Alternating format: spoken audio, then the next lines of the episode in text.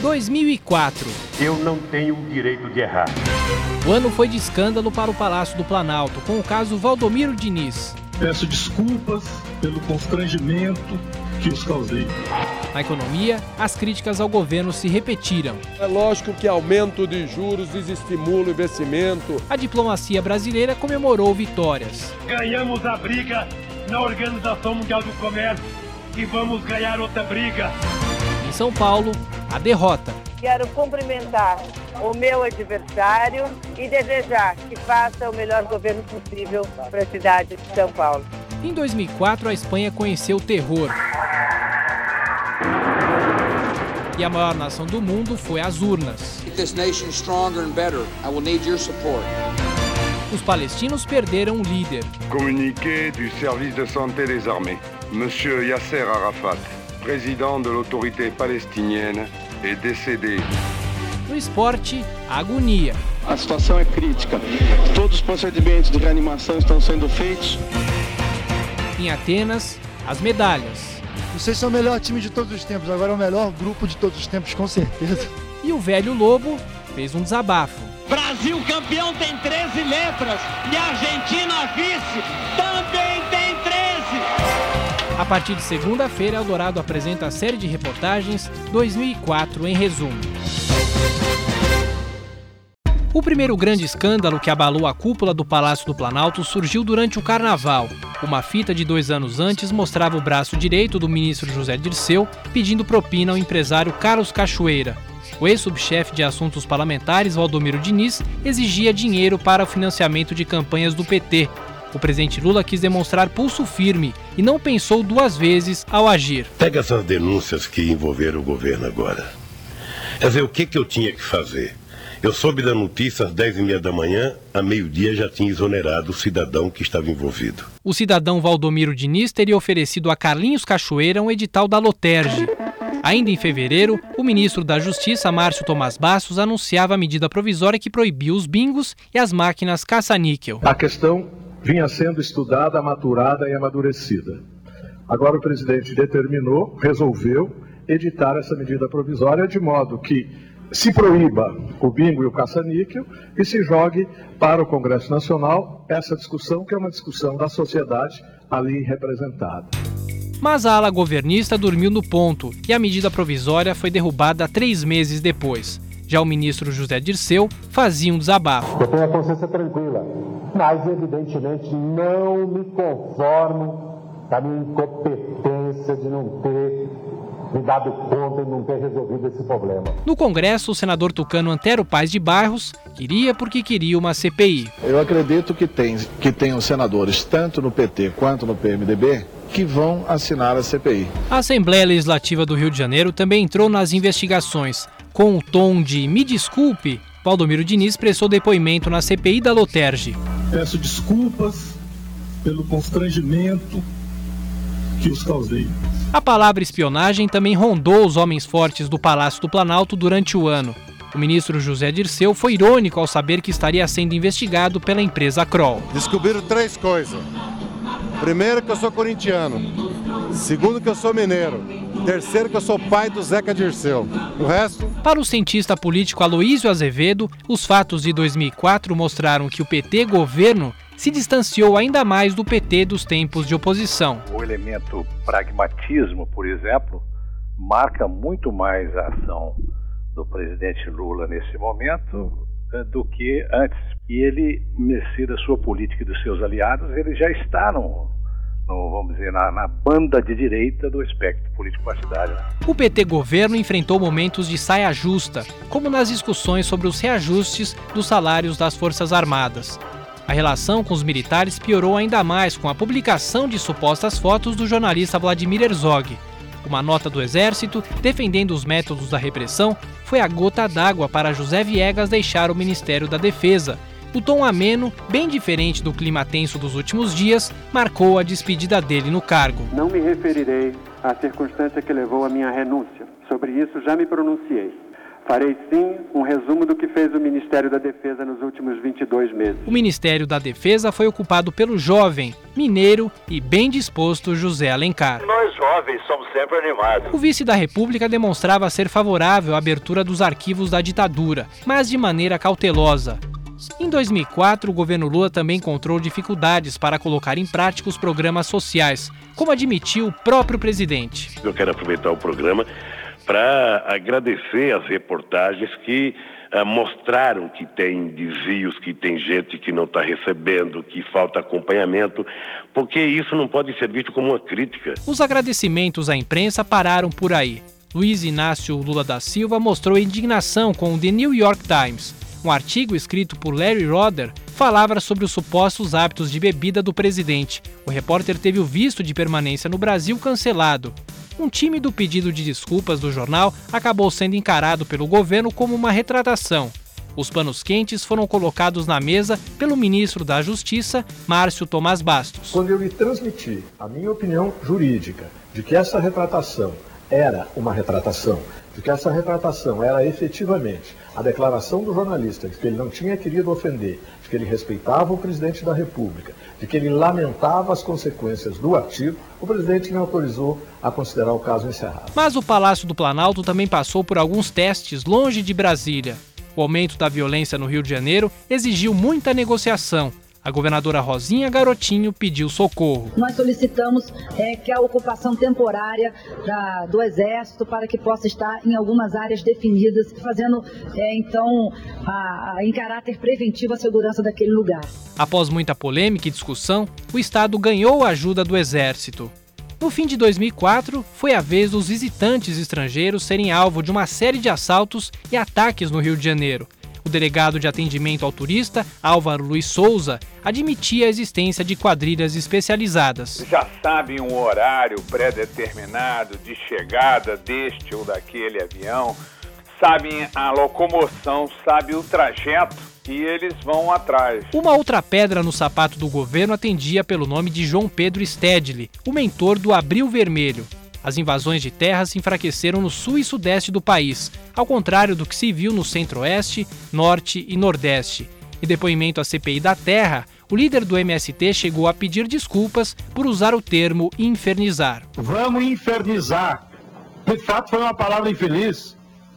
O sentido principal era pressionar, azucrinar. As palavras no nosso idioma têm conotações às vezes exageradas. O especialista em questões agrárias da Universidade Federal do Rio Grande do Sul, Ivaldo Gellen, afirma que as bandeiras ideológicas atrapalham a discussão. É importante que o governo assuma ele a, a realização da reforma agrária, que ela deixe de ser um espaço de disputa do campo ideológico para ser um espaço de avanço no sentido de a construção de um modelo de desenvolvimento sustentável. Em 2004, o Brasil olhou com atenção para a região norte, especificamente para Roraima. O estado foi palco de um massacre de garimpeiros promovido por índios. Mais uma vez, o ministro Márcio Tomás Bastos teve de tomar providências e não deixou de fazer meia-culpa. Essa operação que começa hoje, que é uma operação ampla, que eu repito, vinha sendo planejada cuidadosamente por vários órgãos do governo desde julho do ano passado, é, terá o condão de melhorar muito aquela situação. E o Congresso? Trabalhou muito ou pouco em 2004? Como em todo ano eleitoral, a paralisia tomou conta.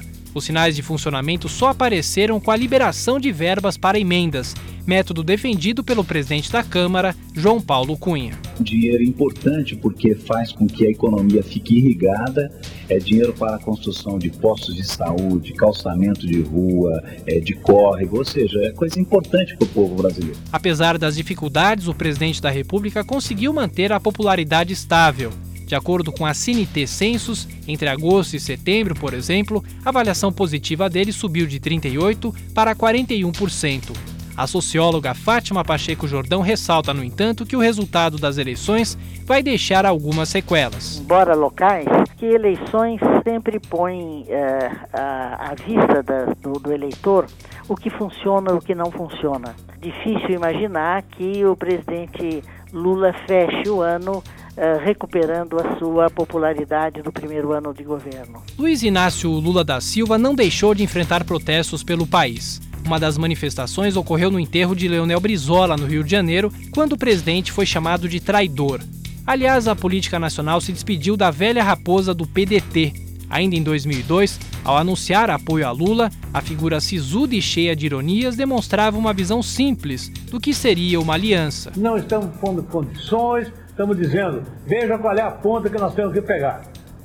Esse é o nosso caminhão? É. Perfeito. Então diga qual é a ponta que eu tenho que. Onde eu tenho que ajudar a empurrar o caminhão.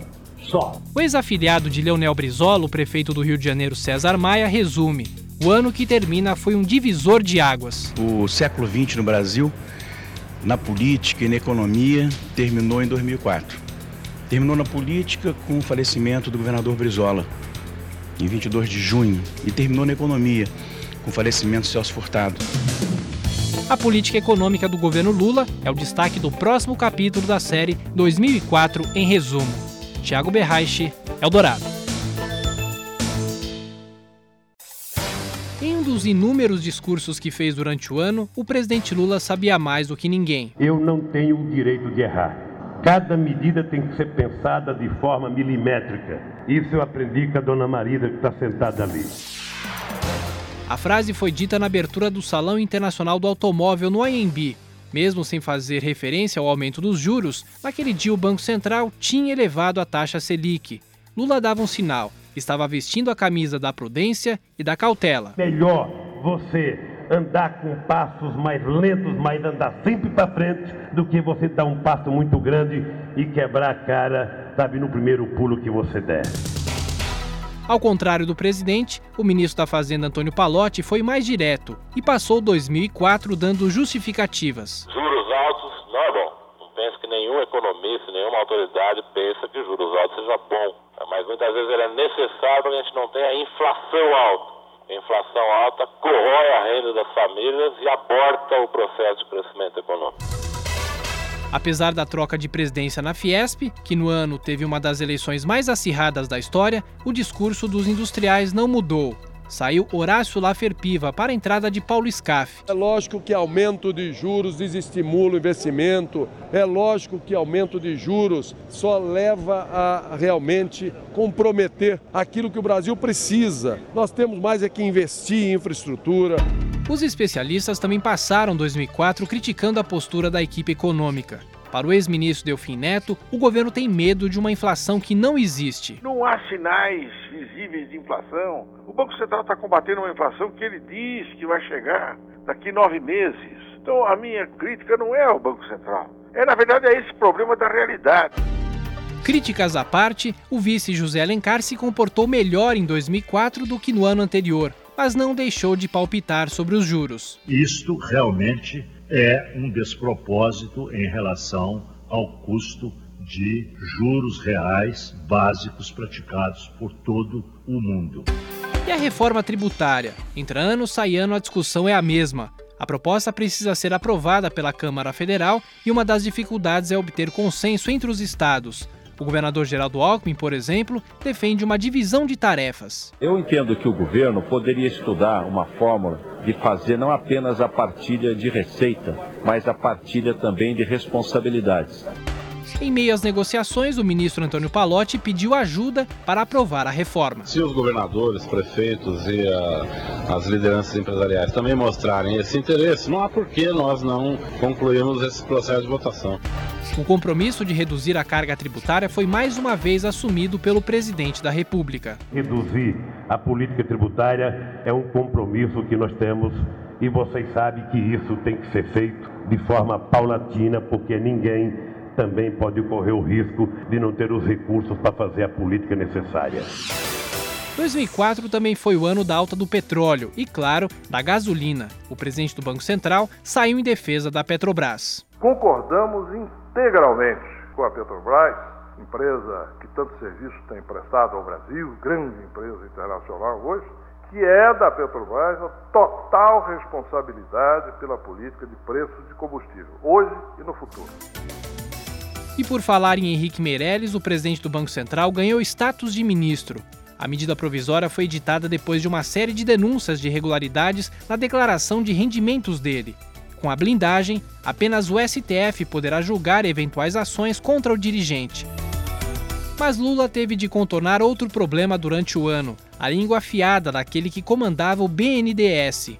Carlos Lessa trombou de frente com a política econômica. A solução caseira chamada Guido Mantega foi destacada para ocupar o BNDES.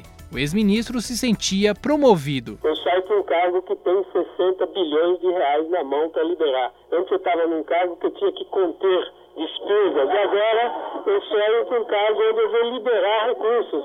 Para mim é uma grande promoção. Ao contrário de Guido Mantega, em 2004 faltou promoção para milhões de brasileiros. Aliás, faltou trabalho.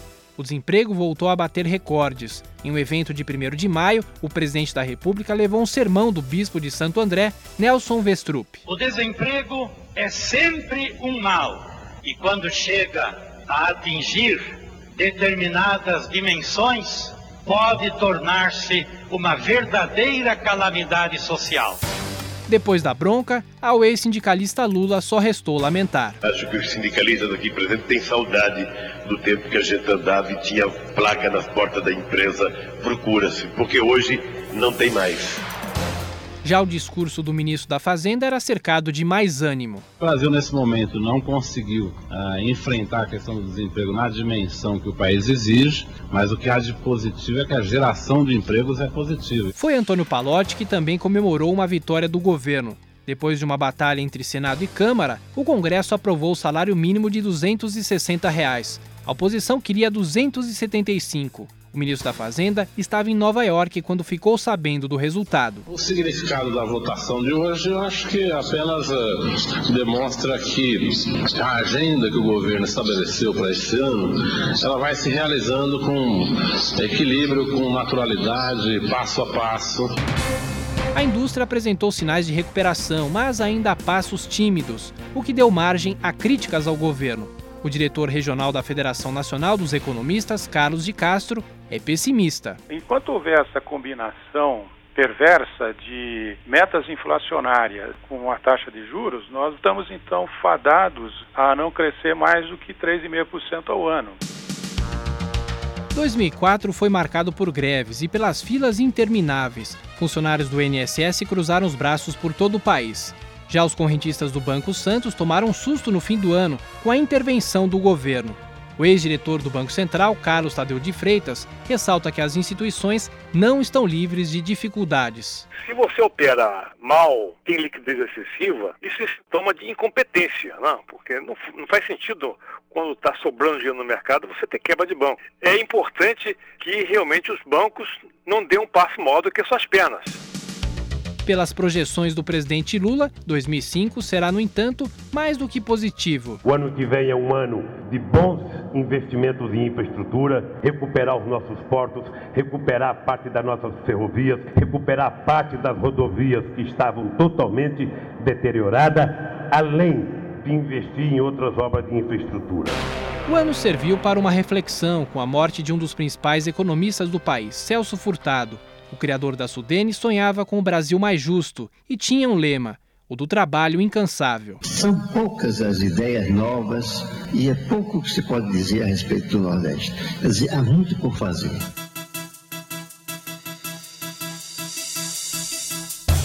No próximo capítulo da série 2004, em resumo, destaque para a política externa do governo, as brigas na OMC e as parcerias comerciais. Tiago Berraiche, Eldorado.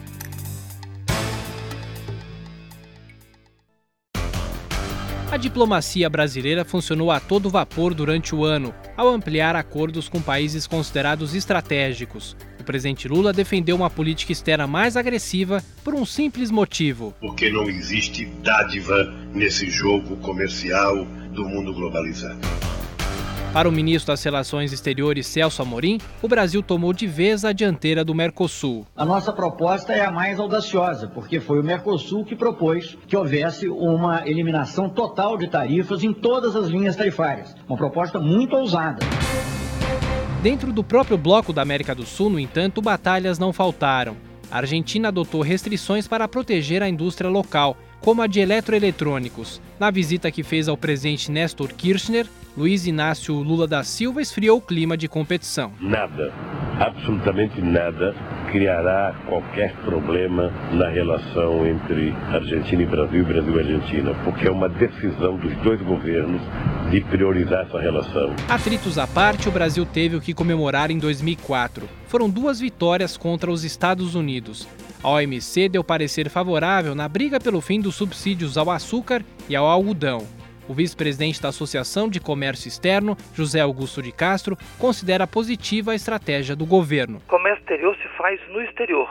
Não adianta eu querer vender um produto por e-mail, por fax ou por fotografia. Na verdade, hoje, com o mundo globalizado, as empresas se aproximaram muito. Então, o produto tem que ser vendido na, diretamente com o possível comprador daquela mercadoria. A ampliação dos negócios comerciais também teve um fundo político. São Paulo recebeu a UNCTAD, a Conferência das Nações Unidas sobre o Comércio e o Desenvolvimento. O Brasil busca apoios para conseguir uma vaga permanente no Conselho de Segurança da ONU, e o encontro deixou o presidente Lula otimista. Há um certo otimismo em muitos países do mundo da necessidade de renovação do Conselho de Segurança da ONU e da estrutura da própria ONU. O embaixador Lula viajou para a África, Ásia e Oriente Médio, mas também recebeu chefes de Estado. A visita do presidente chinês, por exemplo, foi cercada de polêmica. O governo brasileiro reconheceu o país como economia de mercado. Recém-eleito para comandar a Fiesp, Paulo Scaff, não gostou nada da postura do Palácio do Planalto. A China não é uma economia de mercado. Agora, com um câmbio baixo e com crescimento e com demanda doméstica, o risco de uma invasão de produtos importados no ano 2005 e principalmente de produtos manufaturados é muito grande. Já a passagem do presidente da Rússia pela capital federal terminou com um ar de frustração. Vladimir Putin não definiu uma data para o fim do embargo à carne do Brasil. Depois da visita, o representante da Confederação Nacional da Agricultura, Antenor Nogueira, ainda demonstrava confiança. O relatório uh, não tem por que não ser positivo, né? E acreditamos também que a, a, com esse relatório positivo não tem por que o governo russo continuar com o embargo para a carne brasileira. Como o assunto é agricultura, o ministro Roberto Rodrigues afirma que vai guardar boas recordações de 2004. O agronegócio é o maior negócio do Brasil. Ele representa 34% do PIB nacional, gera 37% dos empregos do país, é responsável por 42% das nossas exportações, é o maior setor do país. Os novos recordes das exportações, encostando na casa dos 100 bilhões de reais, deixaram a equipe econômica animada. O ministro do Desenvolvimento, Luiz Fernando Furlan, fez, no entanto, um pedido aos empresários. Nós estamos estimulando os exportadores que utilizem mais o euro, o ien e também a libra, de maneira que evitem essa ser o real arrastado pela desvalorização do dólar. O presidente Lula arriscou um palpite sobre o valor ideal do dólar. Se o dólar no Brasil tivesse a 3, 2,90, 3,10 seria melhor para nossas exportações. Até o ex-presidente Fernando Henrique entrou na polêmica. Eu não sei se existe um patamar ideal, eu vi que o presidente do Banco Central já definiu que, não é, que ele não tem nenhum alvo específico. Portanto, eu acho que a decisão de comprar dólar é boa. Com a moeda americana em alta ou em baixa, algumas empresas se destacaram em 2004, como a Embraer. A companhia teve lucro de quase um bilhão de reais de janeiro a setembro. Para 2005, a promessa do governo é desonerar as exportações, como garante o ministro Luiz Fernando Furlan. É um programa do presidente Lula a desoneração dos produtos de consumo popular. O excesso de arrecadação será, em parte, devolvido à população em, em prioridade. No próximo capítulo da série 2004, em resumo, destaque para a ciência e tecnologia. O ano foi marcado pela polêmica do urânio enriquecido e mais, o projeto de biossegurança e as discussões sobre pesquisas com células-tronco. Tiago Berraiche, Eldorado.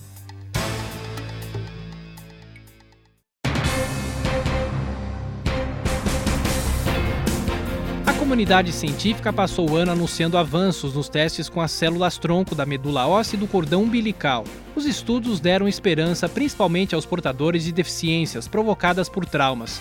Em todo o mundo, a discussão foi reforçada com a morte do ator Christopher Reeve, que começou a lutar pela causa após ficar tetraplégico. A professora do Instituto de Biociência da USP, Lígia da Veiga Pereira, está otimista com as pesquisas no Brasil. O grande desafio para 2005 vai ser a gente aprovar uma legislação que permita que no Brasil a gente também possa trabalhar com as células tronco embrionárias. Essas células têm um poder, uma capacidade terapêutica muito grande. A gente está dependendo aí de uma lei que permita isso.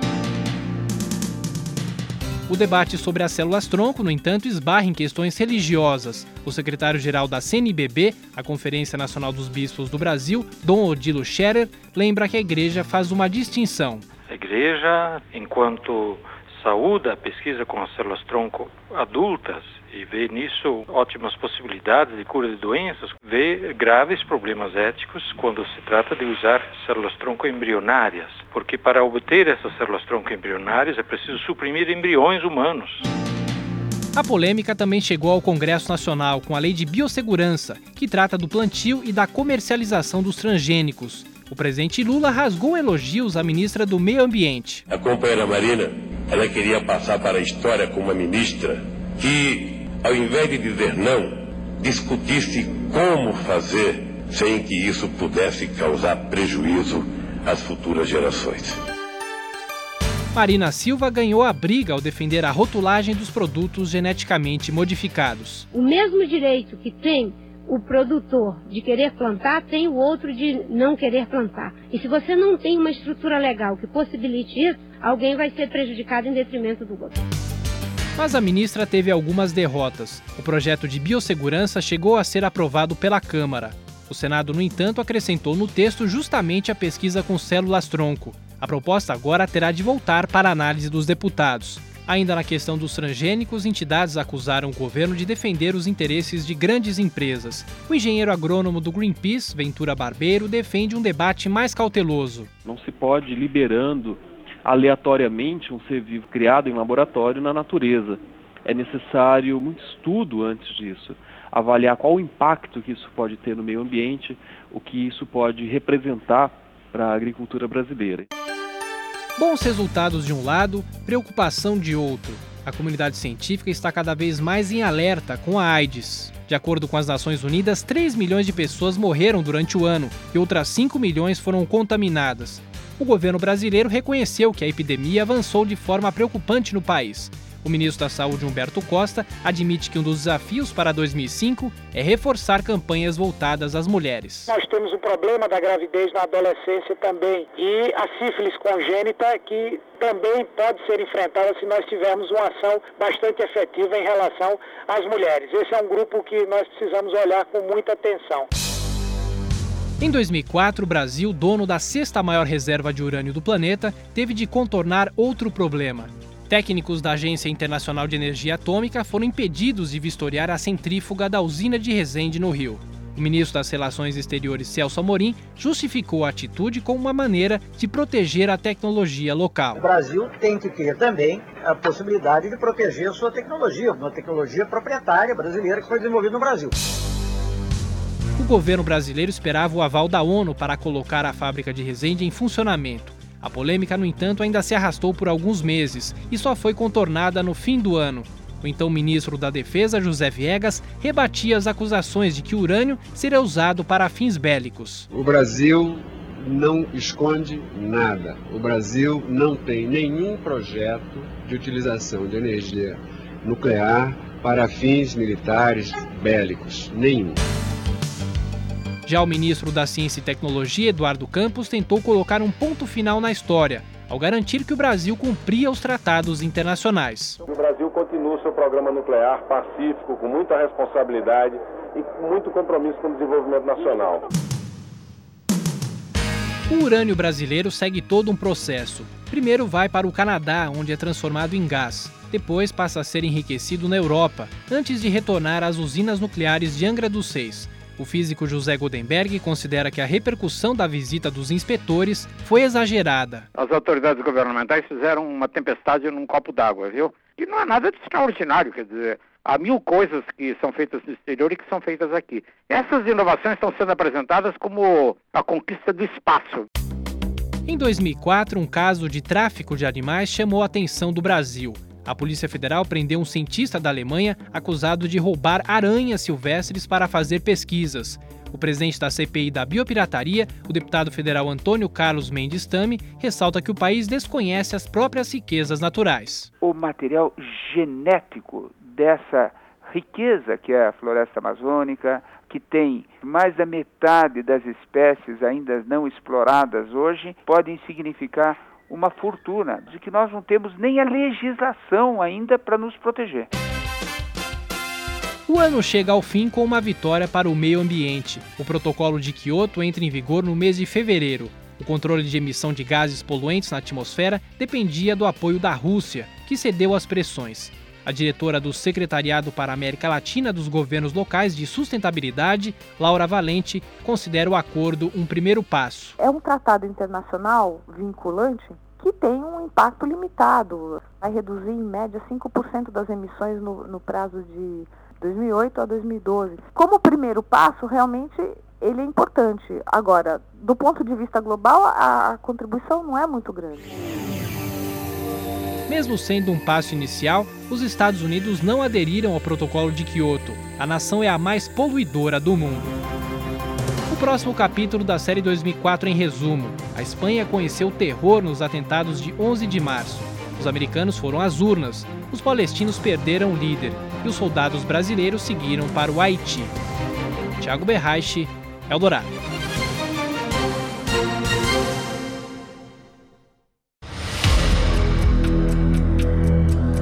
A Espanha do primeiro-ministro José Maria Aznar estava a três dias das eleições gerais.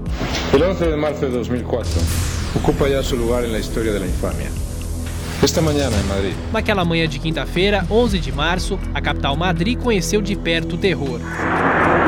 Em plena hora de rush, foram registradas 10 explosões simultâneas em quatro trens da capital espanhola. O pior atentado da história do país deixou mais de 190 mortos e 1.500 feridos. Um bombeiro que ajudou nos trabalhos de resgate não escondia a surpresa e o abatimento. Nós hemos visto desde amputações, hemorragias, fraturas, esterismo, mucho miedo, sobre todo mucho miedo, terror e pânico. Exatamente dois anos e meio depois dos ataques aos Estados Unidos, a comunidade internacional voltou a condenar o terrorismo. Ao rei Juan Carlos coube a missão de tentar tranquilizar os espanhóis. Estos repugnantes atentados solo merecen la más enérgica y absoluta condena. Também me dirijo a los heridos e a suas famílias. O rei espanhol foi citado na mensagem de condolências do presidente George W. Bush. Today I spoke to uh, His Majesty the King of Spain. O secretário-geral da ONU, Kofi Annan, lamentava. Mais uma vez, pessoas inocentes foram alvo da violência. Once again we see senseless killing of innocent people. That the perpetrators já o francês Jacques Chirac falava em ato abominável.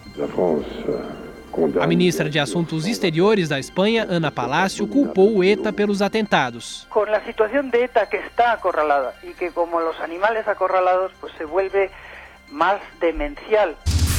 O grupo separatista negou qualquer participação e no mesmo dia, uma carta em árabe indicava a autoria da rede Al-Qaeda de Osama Bin Laden, mas nada ficou provado. Para a professora da Universidade do Estado do Rio de Janeiro, Mônica Lessa, o terrorismo se ampliou em 2004. Isso recrudesceu uma onda de violência no mundo, não só no Oriente Médio, mas também na Europa. E isso é bastante assustador. Né? Então, acho que o mundo ficou mais inseguro, sim. A Espanha foi o primeiro país a se aliar aos Estados Unidos na guerra contra Saddam Hussein. A resposta veio nas urnas, com a derrota do governo para José Luiz Zapatero. Em uma das primeiras medidas, o esquerdista anunciou a retirada das tropas do Iraque. Explosões de carros-bomba, ataques rebeldes, mortes de soldados. Na metade de 2004, o Iraque passou a ser controlado por um governo provisório. As eleições estão previstas para janeiro. A violência, no entanto, só se agravou nos últimos meses e a Casa Branca resolveu aumentar o número de militares em combate. O professor de Relações Internacionais da UNB, Virgílio Arraes, ressalta que a ONU deve ter um papel mais amplo no processo de transição. O processo de paz do Iraque definitivamente só acontecerá quando os países árabes, muçulmanos, se envolverem na questão e sempre com respaldo da Organização das Nações Unidas. Durante o ano, a comunidade internacional criticou a tortura cometida por soldados americanos em prisioneiros de Abu Ghraib. As emissoras de TV também divulgaram imagens de reféns civis sequestrados por iraquianos sendo ameaçados de morte.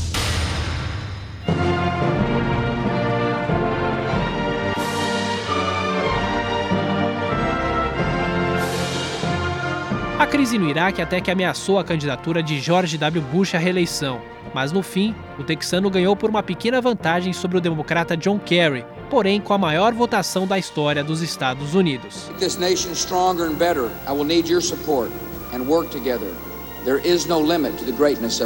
No primeiro discurso, depois da vitória, o presidente reafirmou a importância da guerra contra o terror e cobrou a união dos americanos. To accelerate the momentum of this economy and to keep creating jobs, we must take small business owners.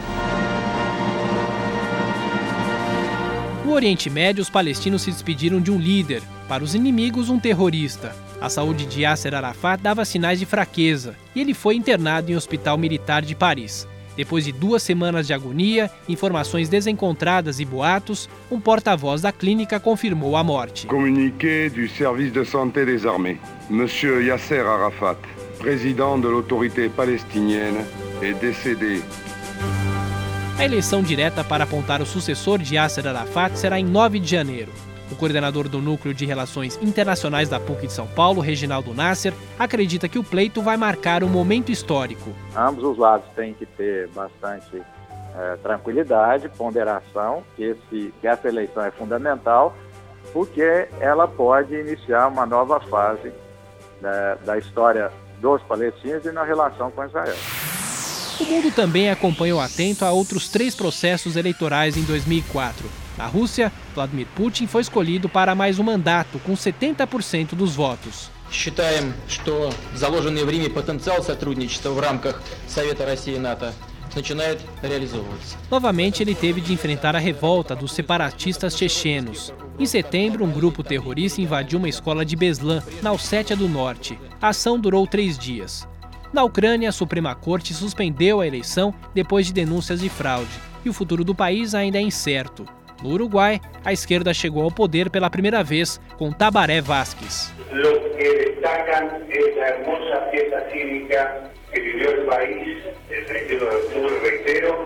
Ainda na América do Sul, uma tragédia. Mais de 350 pessoas morreram em um incêndio dentro de um supermercado do Paraguai.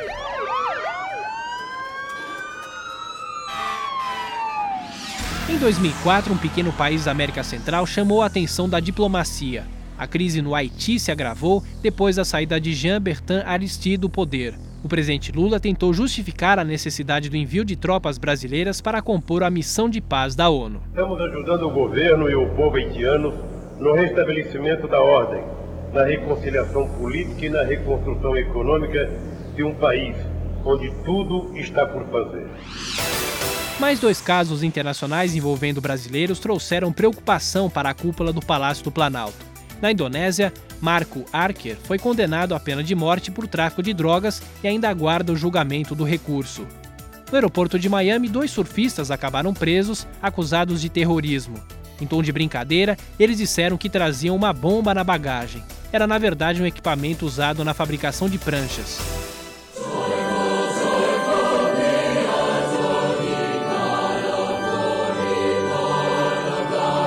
Ode à Alegria. O hino da União Europeia é uma adaptação da Nona Sinfonia de Beethoven, no trecho em que ele interpreta o poema de Schiller. O bloco ganhou mais 10 integrantes, como Polônia, Hungria e República Tcheca, e agora tem um total de 25 países. Now I, I already know what's on your minds. A política mundial se despediu de uma das figuras mais curiosas da história, Ronald Reagan. Antes de chegar à Casa Branca, ele foi comentarista esportivo e ator de cinema. Nos discursos como presidente, gostava de arrancar risos da plateia.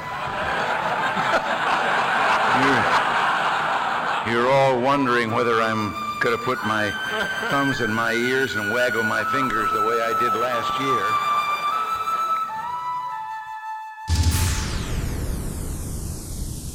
No próximo capítulo da série 2004, em resumo, o processo eleitoral no Brasil a derrota do PT em cidades consideradas estratégicas e a transição na Prefeitura de São Paulo. Thiago Berraiche, Eldorado.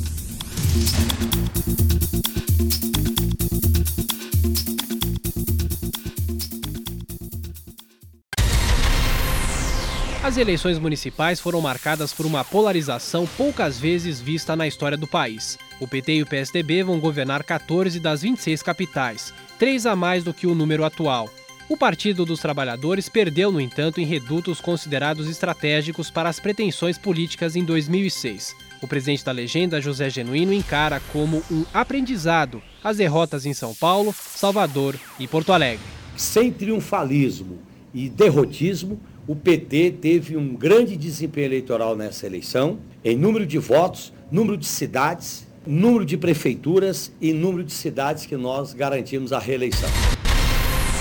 Na opinião do cientista político da Unicamp, Roberto Romano, a análise não é tão simples assim. Este saldo negativo vai pesar muito nas eleições de 2006 e, portanto, me parece que o, o balanço que o PT deveria fazer não é apenas dos seus ganhos, mas ainda ele não tem esse controle absoluto, ainda é assim. O PT também sofreu desgastes. Em Fortaleza, por exemplo, o partido não apoiou a própria candidata petista no primeiro turno. Luiziane Lins levou a melhor nas urnas e sugeriu à legenda que fizesse uma reflexão. Tarefas que são importantes para o partido, eu acho até seguir um pouco o rumo, né? E a partir das lições aprendidas agora nesse processo eleitoral de 2004. Em Mauá, Márcio Chaves teve a candidatura cassada antes do segundo turno. A Justiça Eleitoral entendeu que ele, como vice-prefeito, aproveitou um evento público para fazer campanha. Já os tucanos vão governar 8 milhões e meio a mais de eleitores do que os petistas. Com um trunfo nas mãos chamado São Paulo, José Serra não deixou de alfinetar Marta Suplicy no discurso da vitória. E nós sabemos separar o que é interesse do povo do que é interesse de um partido, do que é conveniência de um governo, do que é conveniência da nação. Dos 14 candidatos que disputaram a prefeitura da maior cidade do país, as atenções estiveram voltadas para quatro deles.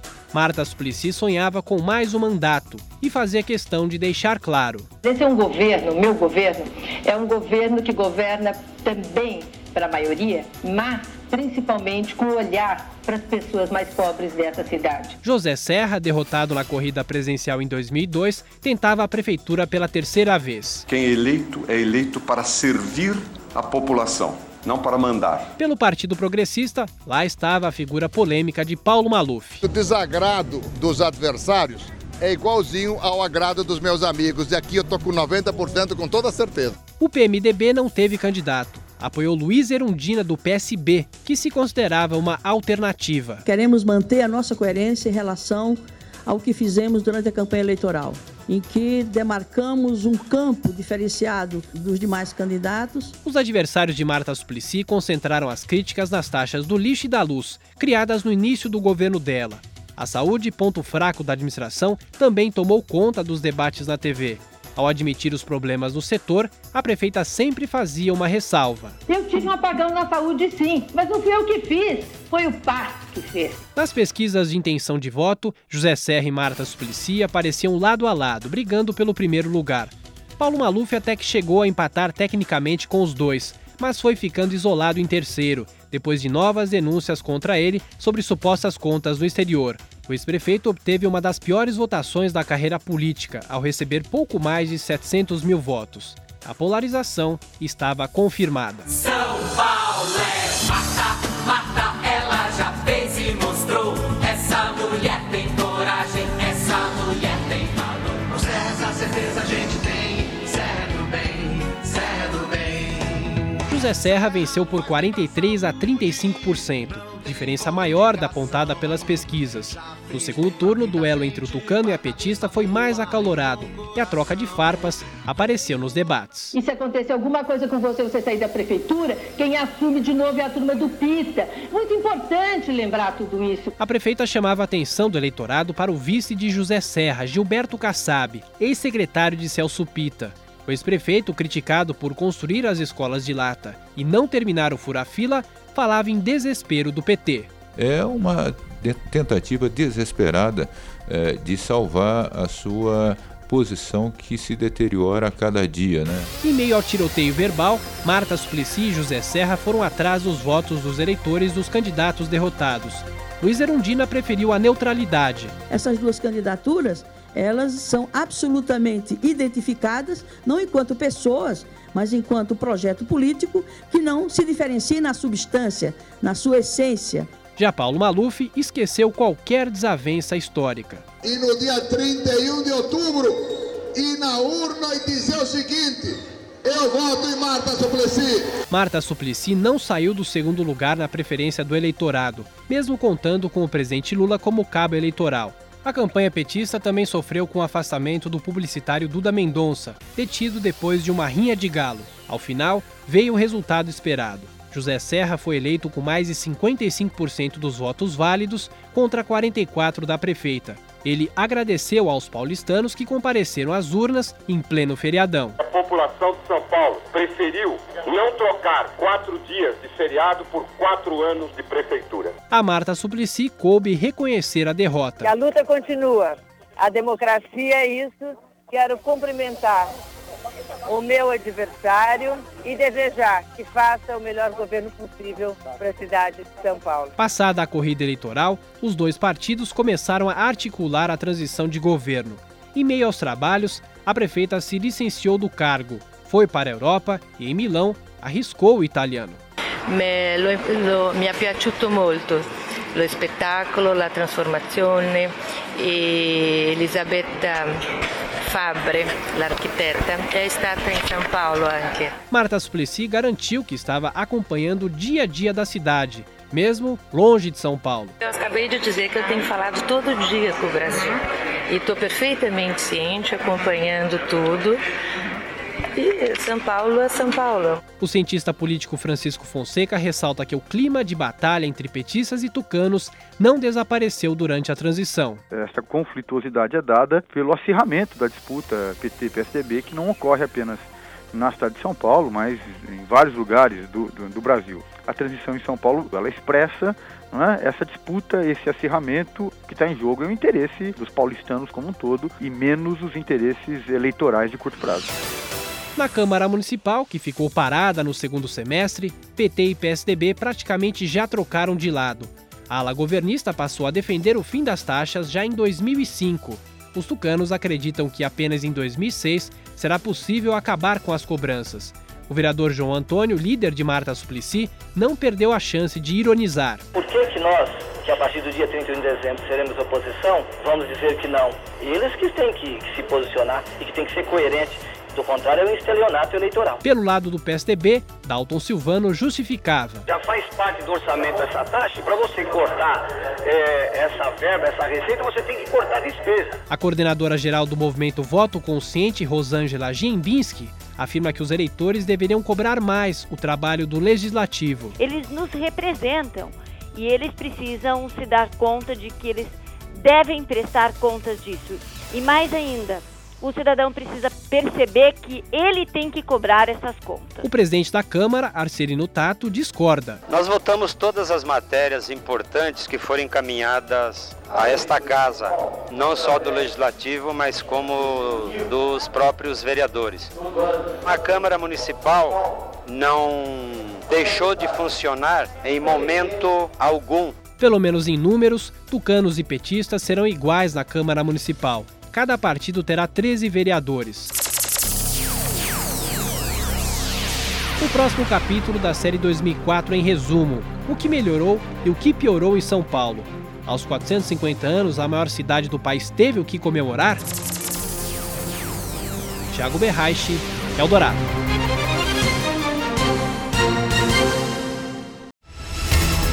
As comemorações pelos 450 anos da maior metrópole do país não caberiam apenas no dia 25 de janeiro. São Paulo precisava celebrar por mais tempo e recebeu durante meses exposições, shows, todo tipo de evento. São Paulo é, é a cidade, é minha verdade, minha devoção. Foram muitas as oportunidades para dar uma olhada no passado e relembrar o surgimento da cidade, como fez o governador Geraldo Alckmin. São Paulo é o melhor poema composto por José de Anchieta. Na inauguração da nova sede da Prefeitura no centro, Marta Suplicy saudou a capital do trabalho. Hoje celebramos o encontro de São Paulo com suas origens, sua história e o legado de todos aqueles que depositaram nesta cidade o seu trabalho. As comemorações pelos 450 anos que coincidiram com a corrida eleitoral ajudaram a cidade a refletir sobre velhos problemas, como a violência. No mês de agosto, os paulistanos acompanharam atônitos o assassinato de sete moradores de rua em pleno centro. Em meio ao jogo de empurra entre prefeitura e Estado, o secretário de Segurança Saulo de Castro Abreu Filho deu um mês para solucionar o caso. Em menos tempo, 28 dias, dois PMs e um vigia particular foram presos. Os moradores de rua, alvos dos criminosos, teriam conhecimento da ligação de policiais com o tráfico de drogas. No entanto, três meses depois das mortes, os suspeitos acabaram soltos por falta de provas. O padre Júlio Lancelotti, da Pastoral do Povo de Rua, avisa que, se depender dele, nós não vamos permitir o sepultamento do caso. Se sepultarem esse caso, podem acreditar, nós vamos ressuscitá-lo. Além dos assassinatos, a região central, que passa por um processo de revitalização, foi palco de invasões e sem teto. A professora de urbanismo da USP, Maria Lúcia Refinete Martins, ressalta que os prédios vazios poderiam ser mais aproveitados. Devemos mirar um lado mais otimista e positivo no sentido de ver nesses prédios abandonados do centro um grande potencial. Uma modalidade de assalto vem ganhando sofisticação em São Paulo: os roubos a prédios de luxo. Pelo menos 20 edifícios sofreram arrastão nos últimos seis meses. Ao ser questionado sobre a ousadia dos bandidos, o governador Geraldo Alckmin respondeu com números. Nós prendemos várias quadrilhas, inclusive de assalto a condomínio, libertamos quatro pessoas que estavam em, em cativeiro, sequestradas, e prendemos vários desses sequestradores. Já o diretor do Departamento Estadual de Investigação sobre o Crime Organizado, Godofredo Bittencourt, comemorou a prisão de ET. O delegado ressaltava que Alexandre Pires Ferreira era um bandido eclético. Ele vem assaltando banco, ele vem fazendo assalto de joalheria, é envolvido com sequestros, é especialista em assalto a condomínios, ou seja, ele é eclético, ele, ele faz todos os tipos de crime. Ele é o ladrão em potencial. Um crime que mobilizou a polícia durante o ano foi o assassinato do empresário Luiz Rugai e da esposa Alessandra Troitino na rua Atibaia, em Perdizes. O filho do primeiro casamento dele, Gil Rugai, que trabalhava na produtora da família, passou de suspeito a réu e agora vai a julgamento. Mesmo durante as investigações, o delegado Mauro Argachoff considerava que as evidências deixavam poucas dúvidas. A polícia tem essa convicção de que ele estava participando do crime, que ele praticou o crime em companhia de outra pessoa. Nós estamos aguardando alguns laudos ainda que faltam ser entregues para nós. Laudo de sangue, manchas de sangue, porta, impressões digitais. De acordo com o governo do estado, os casos de latrocínio na cidade cresceram 80% no terceiro trimestre, na comparação com o igual período de 2003. Por outro lado, dados confirmam a tendência de queda dos homicídios dolosos e de roubo. O superintendente do Instituto São Paulo contra a Violência, José Roberto Berintani, afirma que apesar dos avanços na segurança, é preciso ampliar parcerias. Nós trabalhamos pela integração dos níveis de governo e com a sociedade civil. Nós achamos que o tema violência tem que ser um tema prioritário da sociedade. Em 2004, o país acompanhou grandes operações da Polícia Federal. Destaque para a prisão do empresário Lau Quinchon. Ele é considerado o maior contrabandista do Brasil e controla 600 lojas em shoppings populares, como na 25 de março. O chinês naturalizado foi detido em flagrante tentando um acordo com o objetivo de corromper o presidente da CPI da pirataria. O deputado Luiz Antônio de Medeiros acredita que a quadrilha de Lau Quinchon está praticamente desmantelada. A organização dele está tá vindo abaixo, não é? Ele tem os, eu acho que no início do próximo ano, esse shopping dele tá, estarão fechados. No dia da prisão, em junho, o advogado de Lau Quinchon, Elcio Escapatício, negou a tentativa de suborno. Meu cliente em nenhum momento foi preso com dinheiro, falando é, com o assessor de segurança do deputado Medeiros, não foi preso negociando qualquer coisa antecipadamente com o deputado Medeiros. Lau Quinchon movimentaria 50 milhões de reais para manter uma rede de proteção ao contrabando. Em novembro, a polícia encontrou em um depósito na 25 de março uma grande quantidade de esmeraldas, avaliadas em 6 milhões de reais.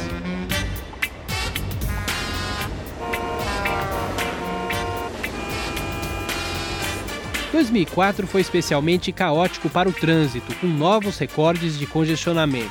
A capital esteve em obras quase todo ano, durante a construção dos túneis Rebouças e Cidade Jardim. Marta Suplicy sempre destacou, no entanto, que os corredores de ônibus e a implantação do bilhete único eram prioridades. O ex-secretário estadual dos Transportes, Adriano Murgel Branco, considera fundamental incentivar o uso do sistema público. Se não houver uma verdadeira ruptura com o que vem se fazendo ao longo de décadas, no sentido de tomar medidas extremamente enérgicas para fortalecer o transporte público, nós não vamos chegar a solução nenhuma.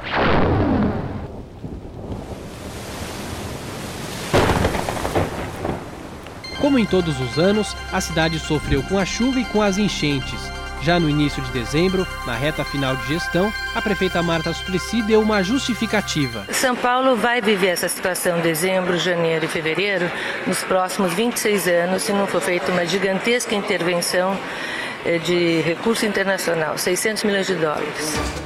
Mas a petista conseguiu algumas vitórias, como a aprovação do novo zoneamento e dos planos diretores regionais. As propostas, unidas em um mesmo projeto de lei, chegaram a ser barradas pela Justiça. Para o urbanista e vereador do PT, Nabil Bonduque, a capital vai sair ganhando. São Paulo, durante praticamente 30 anos, sofreu pela falta de instrumentos urbanísticos inovadores e pela falta de um processo contínuo de planejamento que articulasse todas as intervenções que iriam acontecer na cidade. Já a presidente do movimento Defenda São Paulo, Regina Monteiro, avalia que a pressa dos vereadores prejudicou o entendimento das matérias. Era uma grande oportunidade, porém ficou tudo muito pela metade, a coisa ficou estancada. O novo zoneamento pode ser uma grande confusão, infelizmente, para ficar um pouco mais caótica a cidade. Os planos diretores regionais determinam os usos permitidos em cada bairro, orientando o crescimento do município. O zoneamento define as construções e o funcionamento do comércio. No próximo capítulo da série 2004, em resumo, destaque para a cultura. A lei do audiovisual provocou discussão entre cineastas e o governo. São Paulo recebeu grandes exposições e a literatura perdeu a simplicidade de Fernando Sabino. Tiago Berraiche, Eldorado.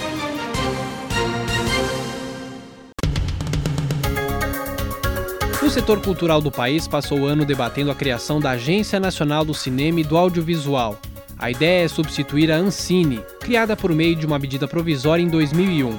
Além da troca de nome, a Ancinave seria responsável também pela regulação da TV, transmissora do conteúdo artístico. O ministro Gilberto Gil, autor da proposta, tentou inúmeras vezes contornar as críticas de que o projeto seria autoritário. Vamos também fazer uma convocação das estatais para aparar essas arestas todas com relação a, a possíveis iniciativas próprias delas que venham é, estar causando mal-estar na, na, na, comunidade cultural e artística. Para Gilberto Gil, a Ancinave vai fortalecer a indústria cinematográfica.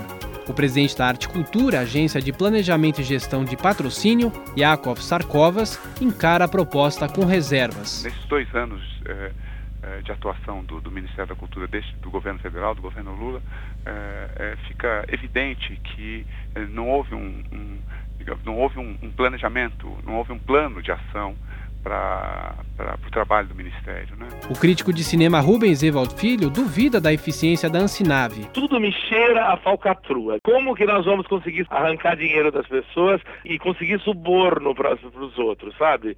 É lobby. É, é, é, eu, eu não consigo levar a sério esse tipo de coisa quando me parece fadado a não dar certo. Os fabricantes de produtos eletroeletrônicos também criticaram o governo. O projeto da Ancinave sugere a criação de uma taxa de 2% sobre a venda de televisores, vídeos de computadores e celulares.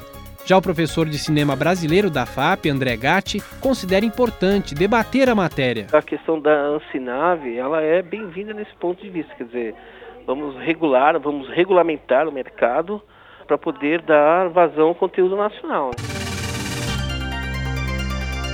A proposta da Ancinave será enviada ao Congresso em 2005. Paralelamente ao debate, o cinema brasileiro colecionou alguns bons resultados.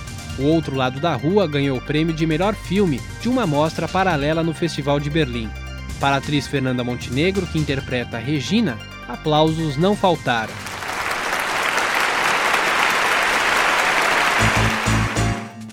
Outro filme que se destacou durante o ano foi Olga, de Jaime Monjardim.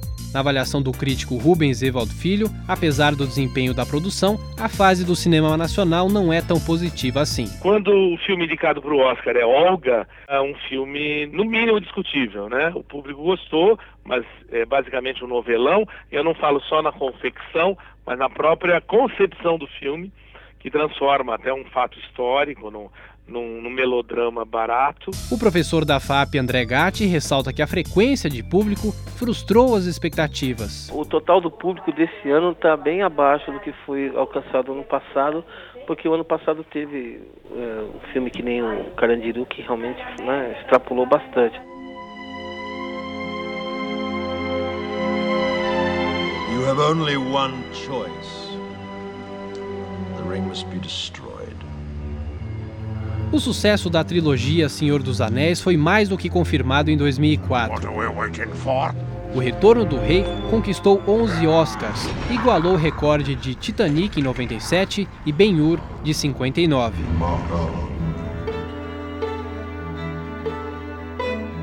De volta ao Brasil, precisamente São Paulo, a cidade recebeu uma série de exposições. Mais de um milhão de pessoas viram as obras do pintor espanhol Pablo Picasso na Oca do Ibirapuera. Um dos diretores da Brasil Connects, empresa responsável pelo evento, Emílio Calil, comemora o resultado das grandes parcerias. Esses patrocínios é que transformam a cultura mais ou menos popularizada, não é? Então não há uma fórmula. A fórmula é manter a qualidade cada vez maior e melhor para que se consiga um patrocínio maior e melhor. Emílio Calil prefere não comentar a intervenção do Banco Santos de Edemar Cid Ferreira, que também é ligado à Brasil Connects.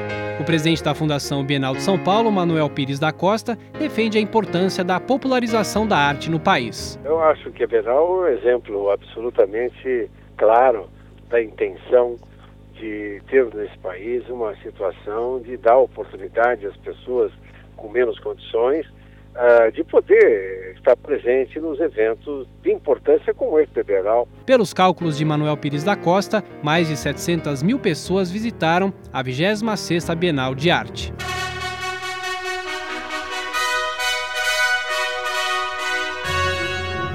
Popularizar também foi o lema da Orquestra Sinfônica do Estado de São Paulo. A USESP, comandada pelo maestro John Nashlin, viajou pelo país, o que não fazia desde o processo de reestruturação em 1997. Acho que com o tempo, e sobretudo com excursões como essa que nós estamos fazendo, em que as pessoas ficam são confrontadas com um interesse público enorme, eu acho que isso vai deixar uma semente. A cultura brasileira esteve nas manchetes policiais com o roubo de 24 livros do Museu Nacional da Quinta da Boa Vista, no Rio de Janeiro. A biblioteca possui o maior acervo de história natural da América Latina, mas sofre com a falta de recursos. Em meio às pressões, o ministro Gilberto Gil liberou uma verba extra. A ideia não é fazer com que desapareçam todos os problemas, é atacar os problemas atuais, ver os mais urgentes, os mais graves, qualificar os, minimamente os museus, no sentido de que eles possam qualificar seu atendimento. A cantora Maria Rita recebeu o Grammy Latino de Revelação do Ano com a música A Festa, em uma cerimônia em Los Angeles.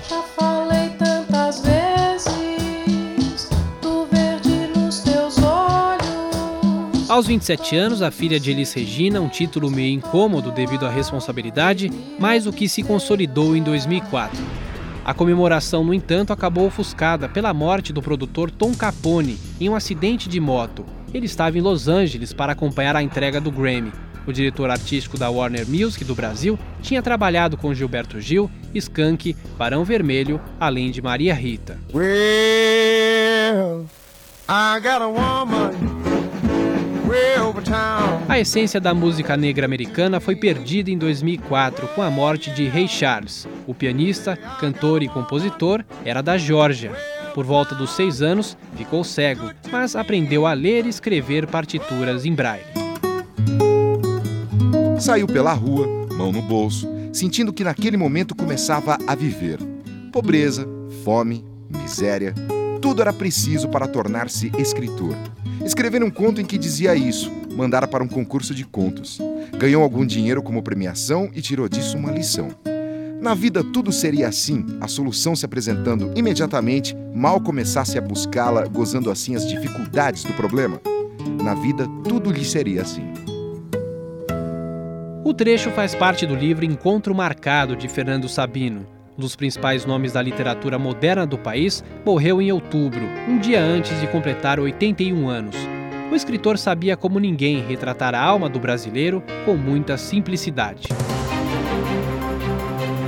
No próximo capítulo da série 2004, em resumo, os Jogos Olímpicos retornaram às origens. A Grécia foi palco do maior espetáculo da Terra. O Brasil levou ouro no vôlei e na vela. Thiago Berraiche, Eldorado.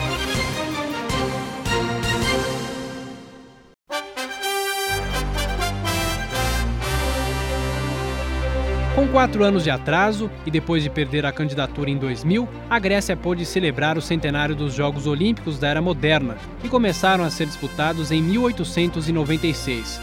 Os organizadores gastaram 12 bilhões de dólares, três vezes mais do que o orçamento previsto em infraestrutura para garantir uma festa perfeita. A maior delegação brasileira da história, 245 atletas, desembarcou cheia de confiança. Os ares olímpicos estão é, bem bacana. Desde janeiro aí que eu venho focado para a Olimpíada, fiz um sacrifício aí de seis meses, não só de treinamento, mas de vida pessoal. Tô sem dúvida nenhuma com muita motivação e ansiedade, esperança também de ter uma boa semana aqui, né? Dor eu vou sentir, é normal. Nunca tantas mulheres brasileiras participaram de uma Olimpíada. Foram 122, praticamente a metade da delegação. O COB contou com verbas públicas disponíveis a partir da Lei Piva. A primeira medalha do Brasil veio três dias depois do início das competições, com o bronze do judoca Leandro Guilheiro, nem ele acreditava. Pô, acho que não caiu ainda, vai cair depois, quando a galera fizer a festa e tal. Pra mim eu tô meio bamba assim. Além de Leandro Guilheiro, o carioca Flávio Canto também ficou com bronze no judô.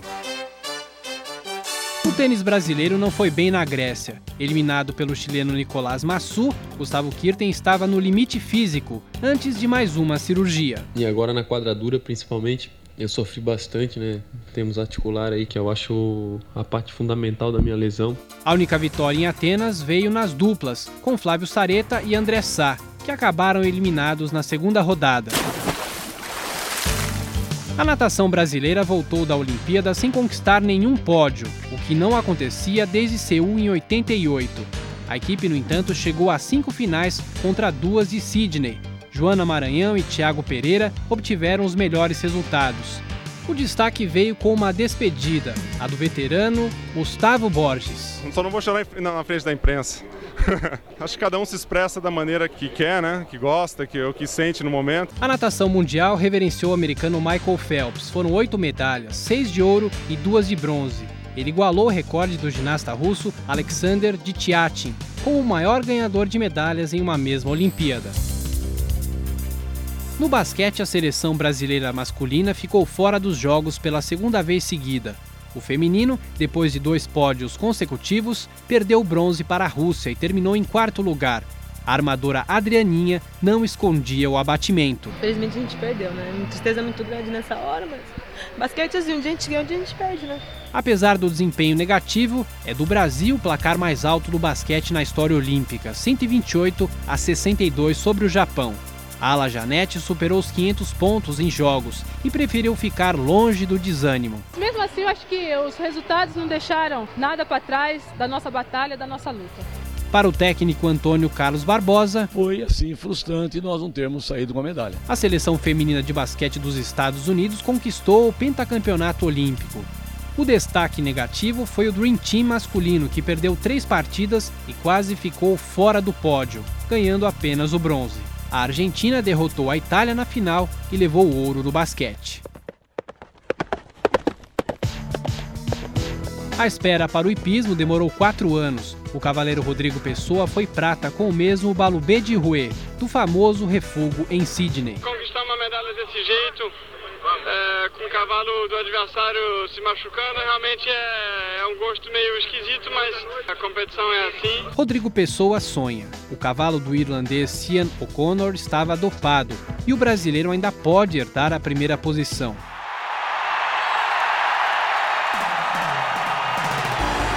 Algumas medalhas têm um gosto especial, mesmo não sendo um primeiro lugar. Foi o caso do vice-campeonato da seleção feminina de futebol.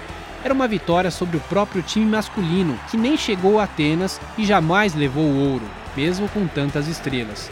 O técnico René Simões estava deslumbrado com a superação das jogadoras, apesar da derrota para os Estados Unidos. Quebrando barreiras e vencendo preconceitos. É a história delas. Mas a Olimpíada também é marcada por decepções. A ginasta Daiane dos Santos, campeã do mundo, frustrou as expectativas. Ah, eu acho que foi um pouco de nervosismo, sim, mas são coisas que acontecem. Às vezes você está super bem preparada e você pode errar, entendeu? Foi o que aconteceu hoje, eu errei. Em dezembro, a atleta brasileira se recuperou com o ouro em Birmingham, na final da Copa do Mundo. Isso mostra mais uma vez que o que faltou na Olimpíada, da minha parte, foi treinamento. Porque o joelho estava igual como está agora, não estava doendo nem nada, e simplesmente o que aconteceu? O velejador Ricardo Vinick, o Bimba, da classe Mistral, também deixou escapar a medalha. Na última regata, ele precisava de um 16º lugar para assegurar pelo menos o bronze. Ficou em 17º. Não sei se alguém pode até me dizer depois se eu fiz uma tática errada ou não. Na minha opinião, eu não fiz. O que faltou foi um pouquinho de sorte. E acho que o esporte é isso aí. Ó. Sorte ou competência, os ventos na Baía de Atenas sopraram para o lado de um dos maiores atletas da história do país, Robert Scheid. Ouro na classe laser, ele igualou o bicampeonato olímpico do saltador Ademar Ferreira da Silva. Desde Sydney que já faziam essas comparações em poder igualar o recorde do Ademar e tudo, eu vou ser sincero que eu não fiquei pensando muito nisso. Eu tentei fazer o meu campeonato, fazer o melhor possível. Se desse para ganhar a medalha de ouro, ótimo, mas o meu objetivo, eu tinha falado que era sair daqui com uma medalha olímpica. Ainda em 2004, Robert Scheid chegou ao sétimo título mundial. Na Grécia, a vela conquistou mais medalhas. Novo show no mar Egeu com a dupla da classe Star, Marcelo Ferreira. Contando com os deuses gregos aí para ajudar também. E Torben Grael. Quando eu comecei a velejar e me dedicar à vela, nem sonhava com isso. Foi a quinta medalha dele em Olimpíadas, superando o nadador Gustavo Borges com quatro. A vela passou a ser o esporte que mais rendeu pódios ao país, 14 contra 12 do atletismo. Para 2005, a expectativa Torben Grael será o comandante do primeiro barco brasileiro na Volvo, a maior regata à volta ao mundo. O vôlei de praia, sempre favorito, levou a prata com Adriana Bear e Shelda. Ricardo e Emanuel acabaram com a sina no masculino e conquistaram o título.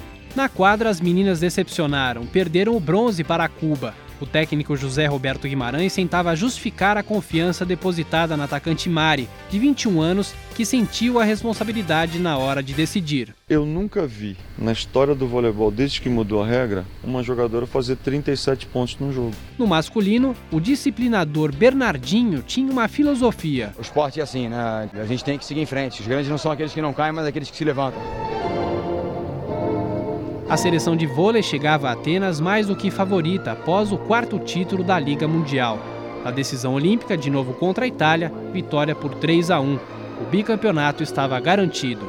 Assim como Maurício, Giovanni, outro remanescente do ouro em Barcelona 92, entrava para a galeria dos bicampeões. Esse grupo realmente venceu por, por isso, porque ele é um todo, é todo mundo. Se não for todo mundo, não, não serve. O capitão Naubert, ou Nauber, como a mãe dele exige que o chamem, não tinha dúvidas. Coroa um ciclo olímpico perfeito, eu acabei de falar ali. Não sei se é o melhor time de todos os tempos, agora é o melhor grupo de todos os tempos, com certeza. Desde que Bernardinho assumiu a seleção masculina de vôlei, em 2001, foram 12 títulos em 15 campeonatos.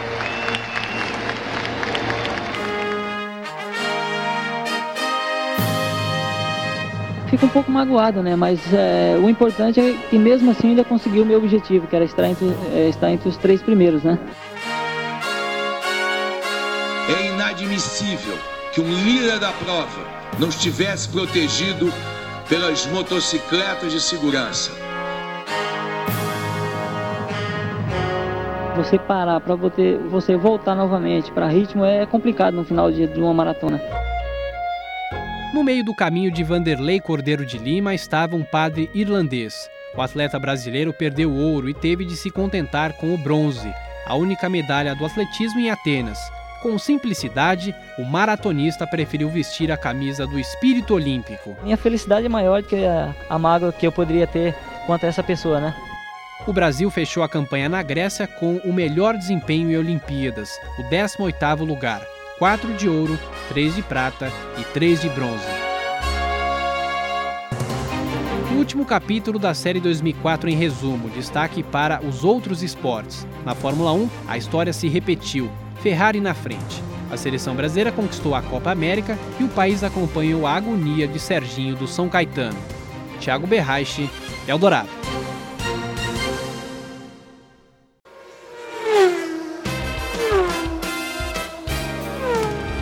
Palavra hegemonia resume o que foi a temporada da Fórmula 1, nada diferente dos últimos quatro anos. O alemão Michael Schumacher, da Ferrari, conquistou o sétimo título mundial, o quinto consecutivo.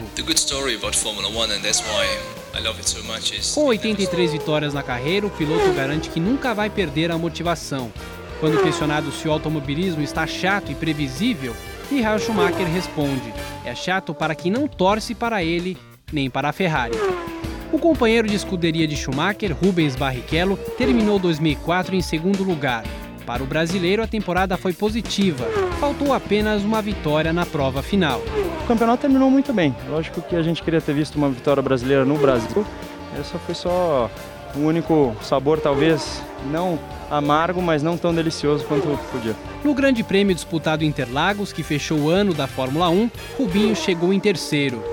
Quem comemorou muito foi Tony Canaan, o primeiro brasileiro a conquistar a IRL, a Indian Racing League. O sonho é trazer para o Brasil e a gente já vai para o Japão, que é a casa da Honda e da Toyota. Então, realmente, a categoria, quanto mais internacional ela ficar, mais conhecida ela vai ser.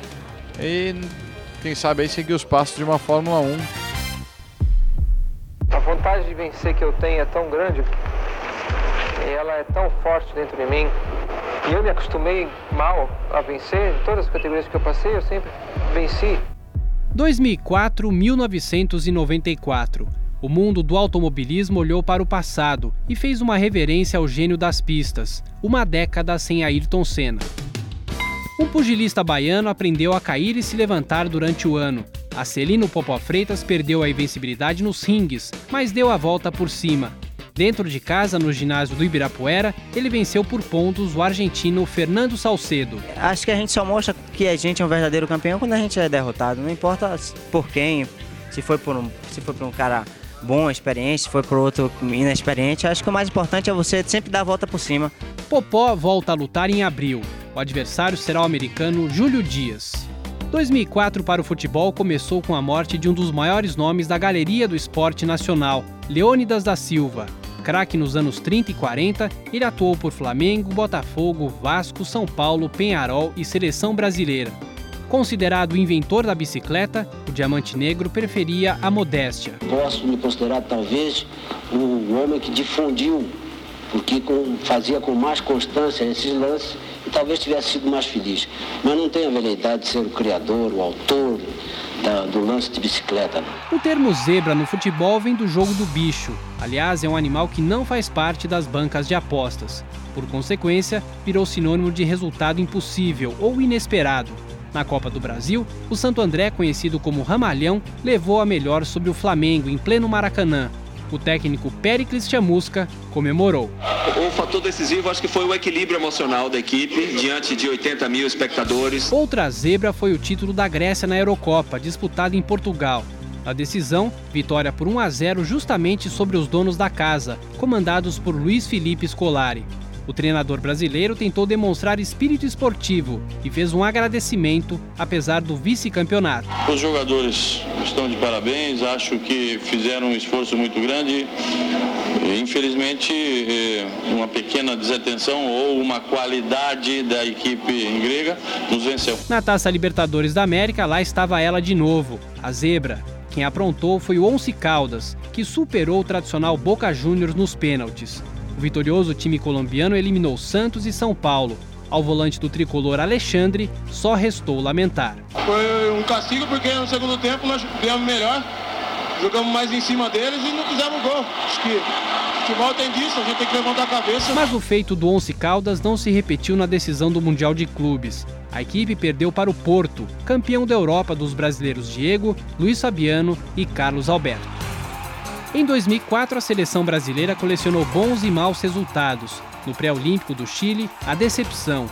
Na última rodada, o time de Ricardo Gomes precisava de um empate contra o Paraguai, mas perdeu por 1 a 0 e não foi a Atenas.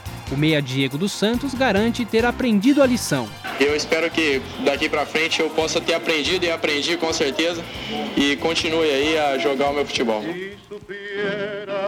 Já a seleção principal dançou tango na Copa América disputada no Peru. A conquista teve um sabor especial. Na decisão contra a Argentina, os adversários venciam por 2 a 1 e davam olé, o que deixou o técnico Parreira irritado. Ninguém tripudia e brinca em cima do futebol brasileiro. Com dois a um, eles começaram a dar balãozinho, pisar na bola, fazer gracinha. É isso aí, ó. Ninguém brinca com o futebol pentacampeão do mundo. O atacante Adriano, artilheiro da competição, marcou o sétimo gol dele aos 48 minutos do segundo tempo, empatando o jogo. Na decisão por pênaltis, o Brasil ganhou por 4 a 2 para o deleite do supersticioso Mário Jorge Lobo Zagallo. Brasil campeão tem 13 letras e Argentina vice também tem 13. Mas nas eliminatórias para a Copa de 2006, a Argentina roubou o primeiro lugar do Brasil, que terminou o ano na segunda colocação. Que grande sos, Maradona! Lo gritan como se fosse o gol da final de Itália. Genial, craque, polêmico. A saúde de Maradona não esteve bem em 2004. Ele chegou a ficar dias internado em uma clínica de Buenos Aires. As fotos do ex-jogador, mais gordo do que nunca, assustaram os fãs e os admiradores do PIB de ouro. O ano acabou marcado por uma despedida. Romário disse adeus ao encerrar a carreira internacional. Em uma partida nos Estados Unidos, com os principais jogadores da conquista do Tetra, o baixinho não escondeu a emoção. Estou muito agradecido a, a todos. Por mais problema que a gente teve aí entre o Mário e a imprensa, eu sei que vocês foram importantes na minha vida, são, e me ajudaram a chegar onde eu cheguei. E hoje é um dos momentos mais felizes da minha vida. Obrigado palavra polêmica marcou o futebol brasileiro em 2004 com a parceria entre o Corinthians e a MSI do iraniano Kia Jorabichian. A legalidade da empresa e do dinheiro destinado a reforços são as principais questões apresentadas pela oposição dentro do clube. Em um dos capítulos da novela, o conselheiro Romeu Tuma Júnior declarou que teria recebido uma proposta para parar de criticar o acordo. Me ofereceu um milhão de reais em nome do Renato Dupá, do Kia e do Boris para que eu não mais falasse na tribuna da Assembleia sobre o contrato. Com a parceria, a vinda do técnico Vanderlei Luxemburgo estaria acertada, além da contratação do argentino Carlos Teves. A negociação de 22 milhões de dólares é a mais alta da história do futebol brasileiro. No mundo dos negócios do esporte, Robinho também está com o pé na Europa, provavelmente no Real Madrid. Mas o ano foi de um drama pessoal para o atleta do Santos, com o sequestro da mãe dele. O jogador fez um pedido à imprensa. Eu pedi para que vocês da imprensa tivessem um pouco mais de calma, pudessem deixar minha família tranquila, porque eu estou passando por uma situação delicada e vocês ficam toda hora na minha casa, me filmando toda hora, isso aí não é legal. 27 de outubro de 2004, estádio do Morumbi. A situação é crítica. Todos os procedimentos de reanimação estão sendo feitos com desfibrilador, com tudo que é possível e está sendo encaminhado para uma situação absolutamente emergencial. O colega do São Caetano, que estava monitorando o pulso, não estava conseguindo pegar pulso periférico. A gente não tinha recurso para ouvir um pulso central. Ele não estava respirando, estava muito, muito ofegante ou praticamente não estava respirando. Eu duvido que alguém uh, consiga fazer isso antes de três minutos. Então, eu considero esse tempo fantástico. Triste, né? Muito triste. Decreto luta oficial por sete dias, mas isso é muito pouco, não é nada. Uma mera e singela homenagem. O país acompanhou o drama de Serginho do São Caetano, uma morte dentro de campo cercada de polêmica fora das quatro linhas. O que se viu foi um jogo de empurra sobre as responsabilidades entre a direção do clube e o Instituto do Coração. O caso chegou à justiça. A esposa do atleta, Elaine, confirmava. Ele fez vários exames e no final o médico disse que ele tinha uma arritmia. Só que a arritmia dele, acho que ele tinha era 1% de chance de acontecer alguma coisa. O atacante Ademar, ex-colega de Serginho no São Caetano, afirma que os atletas devem tirar algumas lições. O atleta devia se unir e exigir mais benefícios para que ele possa entrar dentro de campo e ter a certeza de que qualquer coisa que aconteça ele vai ser bem atendido lá dentro. No primeiro semestre, o São Caetano, ainda com Serginho, conquistou o título paulista sobre o Jundiaí. O time do ABC, duas vezes vice-brasileiro e uma da Libertadores, finalmente pôde gritar é campeão. Santos, Santos, no Campeonato Brasileiro, quem gritou é campeão foi o Santos. Antes da conquista, o lateral esquerdo Léo tinha uma quase certeza. Eu espero que esse filme termine com um final feliz, né? Como foi em 2002, que nós tivemos uma arrancada maravilhosa. Estamos continuando assim. Esperamos dar, dar continuidade a esse trabalho. O time da Vila Belmiro repetiu a conquista de 2010.